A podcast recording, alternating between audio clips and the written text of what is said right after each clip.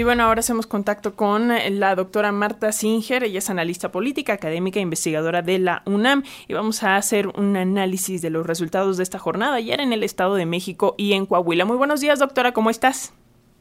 ¿Qué tal? Muy buenos días, que tengan todas y todos y todes, como dicen. Eh, pues bueno, eh, no hubo muchas sorpresas el día de ayer. la jornada electoral se desarrolló conforme a lo que estaba previsto y eh, ciertamente, quizá por ello, eh, quizá porque no hubo novedades, la gente, pues eh, prácticamente la mitad de los que podían ir a votar decidieron ni siquiera hacerlo. es una elección que tiene pocos votos, tanto en el Estado de México como en Coahuila, aunque en Coahuila hubo un poco más de participación el 56%, 56.5% según dicen las, eh, los datos arrojados hasta hoy, frente al 50%. Eh, no hay novedad. quizá eh, lo que es ciertamente novedoso es que el PRI haya perdido su principal bastión, ya estaba previsto desde hace muchísimo tiempo que así iba a ocurrir, lo cual no deja de ser eh, muy, muy significativo. De haber sido un partido que ganaba todas las elecciones, pasó a ser un partido que las pierde eh, una tras otra y que queda hoy en día con solamente un gobierno local, justamente el de Coahuila. Es un partido que eh,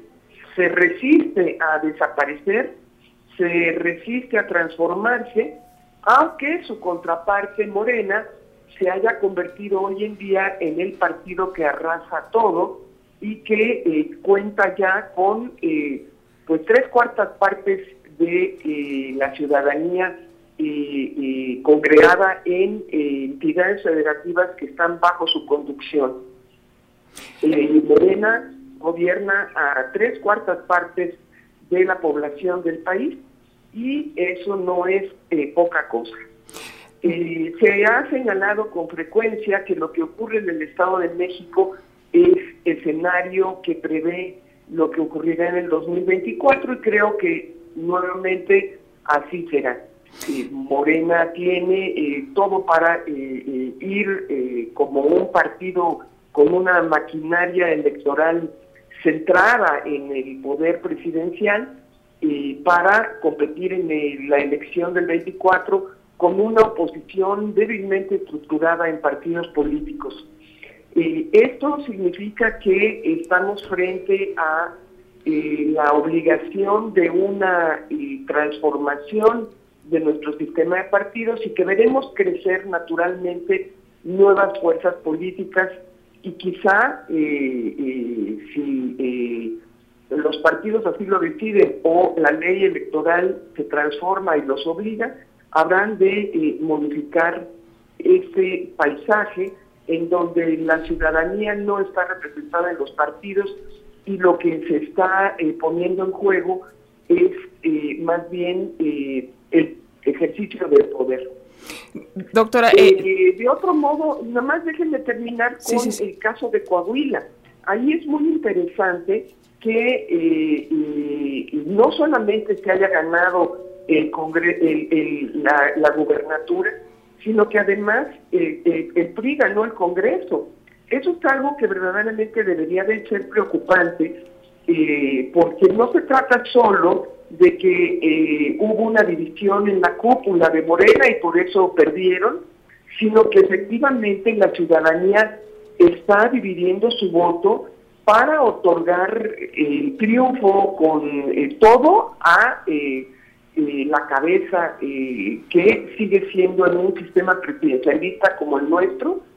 concentrada en la figura del Poder Ejecutivo, lo cual es lamentable, estamos perdiendo oportunidad de tener congresos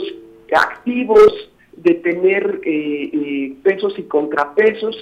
y estamos reivindicando, repitiendo fortaleciendo el poder concentrado en una sola persona, lo cual, pues bueno, en regímenes presidenciales eh, es una tendencia, pero no ocurre en todo, eh, en todo caso eh, de manera natural, sino que habría que centrar la atención en entender por qué a la gente no le importan los congresos. Ni siquiera la prensa, si ustedes revisan la prensa,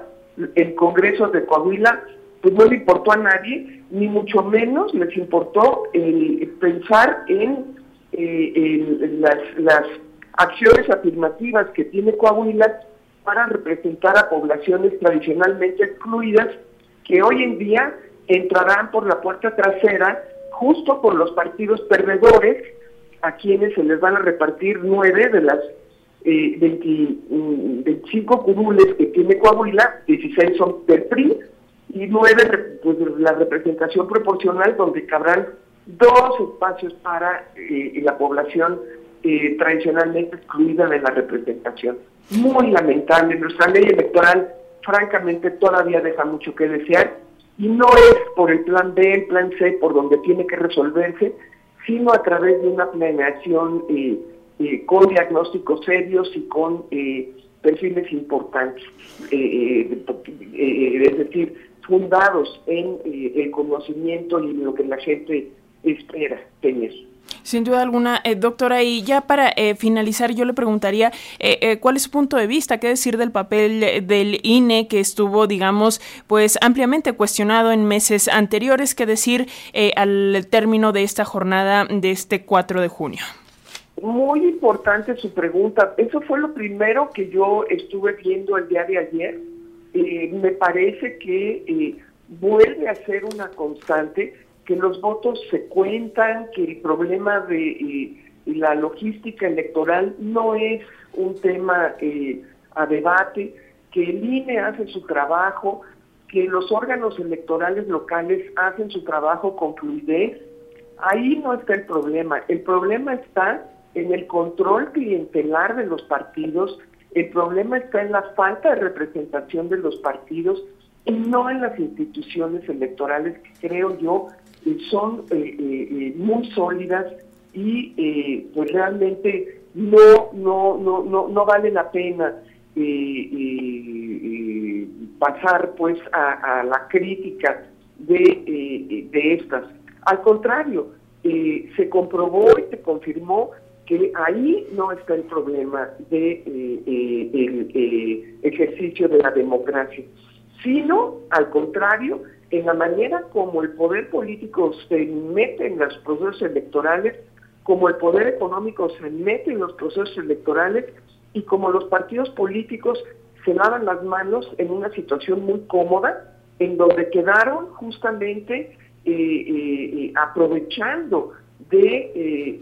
las de los recursos que la sociedad les da. De otro modo no se entiende esta eh, eh, actuación de los partidos minoritarios en Coahuila que eh, muy bien aprovecharon los recursos y al final declinaron sus candidaturas. O por el contrario, los partidos que se congregan en torno a una candidatura perdedora, como ocurrió en el Estado de México. los partidos chicos que se suman a hacer coaliciones con las fuerzas políticas para sobrevivir las leyes de la vida eterna que se siguen eh, eh, fortaleciendo con eh, legislaciones locales, eso es una vergüenza y yo creo que no son los institutos electorales lo que está en juego, sino realmente lo que habría que observar, analizar y criticar es a los partidos. Pues eh, de esto seguiremos hablando. Doctora Marta Singer Socheta, analista política, académica de, e investigadora de la UNAM, de cara pues a lo que viene en los próximos meses, por supuesto, a la elección presidencial de 2024. Y nos seguimos escuchando aquí en los micrófonos de Radio Educación. Un abrazo, doctora.